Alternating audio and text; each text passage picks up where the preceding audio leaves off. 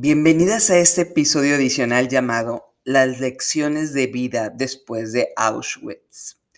Edith Eger, sobreviviente del campo de concentración, escribió un libro llamado En Auschwitz no había Prozac, o en inglés llamado The Gift. Da dos lecciones que ella aprendió después de haber sobrevivido a uno de los peores hechos en la historia de la humanidad, como lo fue el holocausto judío. Hoy vamos a nombrar las lecciones de vida que van de acuerdo con lo que tratamos en este podcast. Edith comenta que tardó años en perdonarse a sí misma por esta experiencia traumática y dice una frase poderosa, nadie te rechaza excepto tú. Es decir, pasó por un evento que ningún ser humano debería de vivir y tuvo que cargar por ese fantasma, con ese fantasma, durante años. El fantasma de haber sido prisionera, traumatizada por los nazis. Y dice una frase que me encanta. La culpa te hunde y encuentra su inspiración en la venganza. Qué frase tan fuerte. Y de lo que hablamos en el episodio pasado, cuando no podemos distinguir entre la justicia y la venganza. Justicia representaba que capturaran, enjuiciaran y llevaran a prisión a Adolfo Hitler y todas las personas que fueron parte de esta aberración humana. Pero la venganza tiene otro significado. Si ella se hubiera enfocado en la venganza, tomaría por mano propia el hacer sufrir un infierno a sus ex captores. Estaría haciendo lo mismo que ellos le hicieron por un sentido de justicia. La culpa encuentra su inspiración en la venganza. Al neutralizar la culpa, la venganza resulta irrelevante. Otro punto que menciona es, por favor, no debemos de de caer en los papeles de víctima.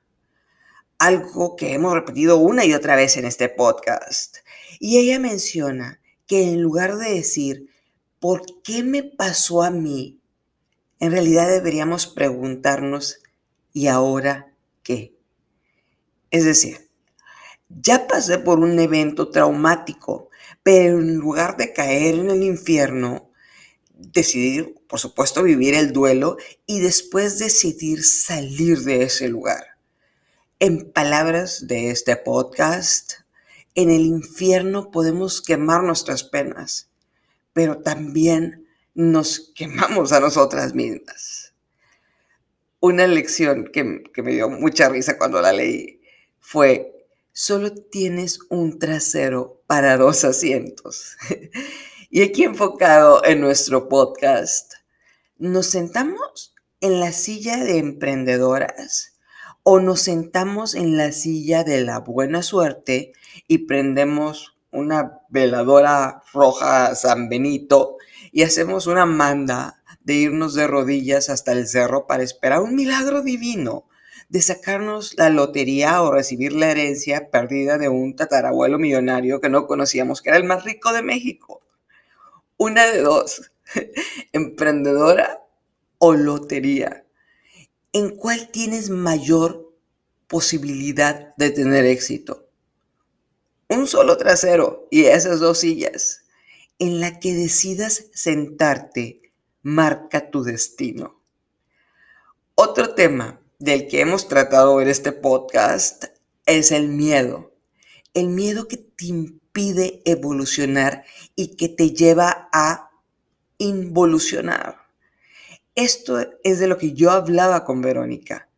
Si un negocio funcionó hace 50 años, le aplaudimos ese éxito, pero no podemos esperar que el mismo modelo de negocios funcione en un mundo que ya no existe. Un año marca la diferencia. La pandemia nos lo mostró por lo que es hora de empezar un nuevo camino en un mundo completamente diferente que no se conocía hace 10 años, que nadie vio venir hace 5 años o que parece tan diferente a lo que vivimos hace un año.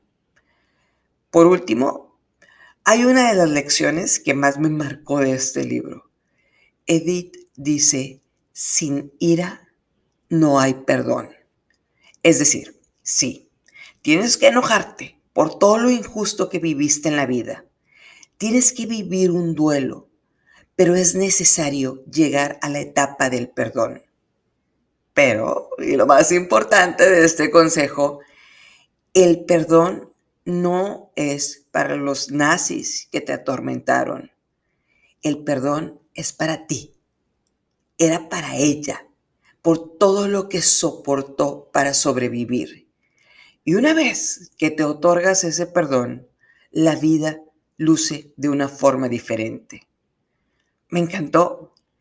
Muchas veces pensamos que las personas no merecen nuestro perdón y en realidad estamos mostrando que nosotras no merecemos este perdón.